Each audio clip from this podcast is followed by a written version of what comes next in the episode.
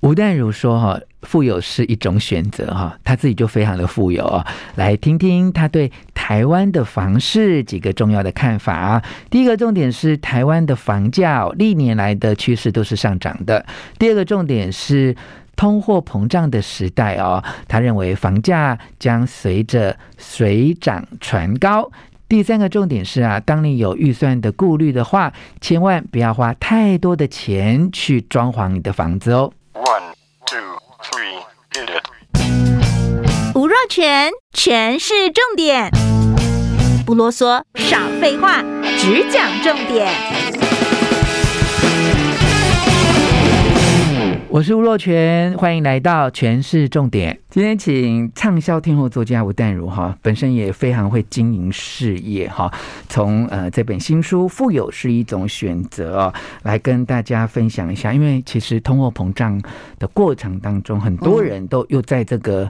买屋当中有一点挣扎哈，就以前觉得没办法，怎么没买到没买到？现在怎么钢价也涨啊？什么建筑工人成本也涨啊？看起来房价呃。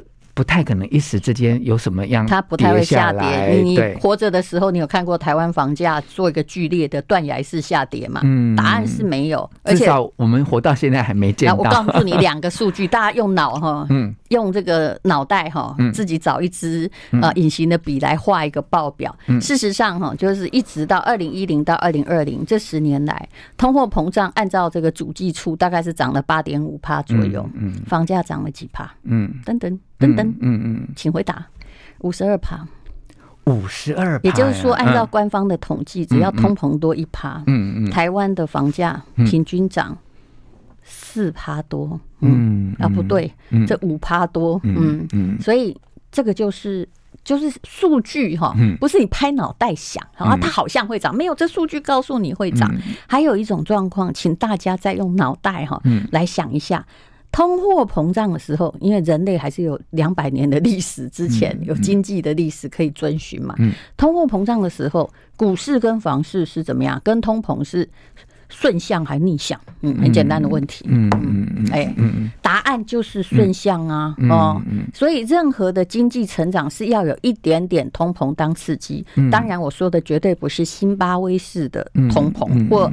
不是旧台币换新台币的可怕的人为不彰的通膨，就是要有通货膨胀才能刺激股市的成长，而房地产的成长跟股市的成长，其实他们都是正向的。嗯，所以现在为什么大家在抢房？嗯，你看它其实是一个历史的规则，嗯，希望来抢夺地球上的能够持久的稀少资源。嗯，他们只是想要，不是要抗通膨哦，抗这个字其实人很难抗的。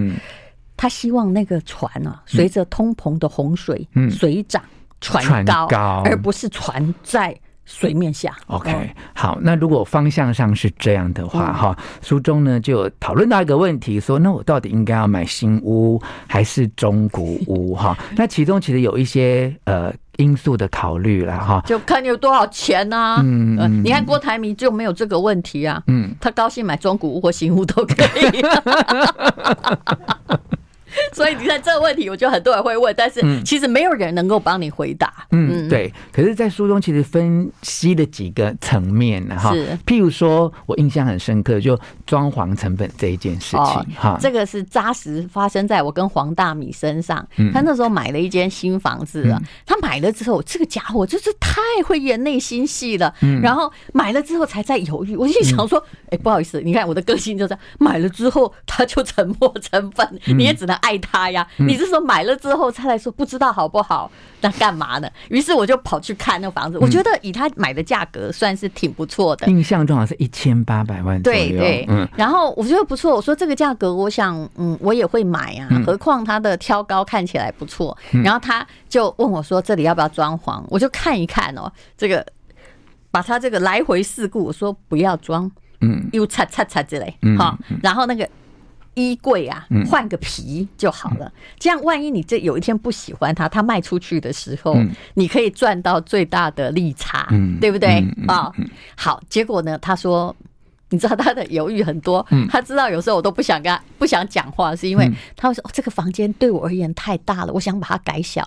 我说你真的发疯了，对，你不知道我装潢过，因为这个改革间要花很多钱嘛，你千万不要改，要么你就不用改，你要只要动到头最哈，最少两三百万起跳，尤其他那个挑高很高，我就跟他说你哈最好不要去把它变成你理想的样子。他这个是新屋还是中古屋？中古屋七年而已。我说你要找。就是我的原则，就最适决策，而不是他处处符合完美的符合你的需要。结果他就是真的就按照他的方法改。我现在在想说，这间房子可能实际平数三十几平，嗯，那房间要改小，那你没不会嫌客厅太大嘛？你反正还一个人住啊，对不对？结果呢，呃，我说最少三百，他说不可能，好，我就跟他赌，说我跟你赌。后来他花了五百嘛，嗯嗯嗯嗯嗯，装潢。费对呀、啊，就一千八加上五百装潢费。那如果你假设你有去，你应该买过人家的房子，对不对？吴若权，我看你有没有比我狠。如果有一个人你要去买一间房子，这房子装潢的很漂亮，然后假设这间房子是天龙国两千万，算很小的数目，他跟吴若权说，嗯。我这个当时啊，你出两千，对不对？实价登录大概也两千，可是我这个当时花了一千万在装潢，你看现在厕所空间没？哦，那你会怎么说？其实我都会比较担心这个，哎啊，就因为我会说这个装潢不一定合适我啊，我也不一定。你这么温柔啊，不然你都怎么说？我老公卡掉啊！我们明明讲的是同一件事。所以你看，也就是说，他已经装潢是沉没成本，是。而且还是真金白银付出。请问，装潢几乎不能够贷款嘛？哦，不要跟我说，当然也有这种，可是他的这种小额的贷款也很高哦。哦，那那个房子是可以贷款，你可能两千万只要付出个五百，你也许就在缴贷款就买得到嘛。嗯，可是装潢这件事情，我是建议，如果你现在钱不多的话，这时候就是你发挥创意的时候，嗯，对，真的，啊、嗯。呃，就是人的第一间房子就有第一间房是会得了装潢疯，嗯，very crazy，啊，对不对？是，后来才发现说，哎呦，我做的这些一点意义都没有，是，而且真的也不要被字面上的呃说法。蒙骗哈，像有些装潢都说啊，既然费用不多，我们就来简约风，简约风嘛就贵哦，简约风最贵。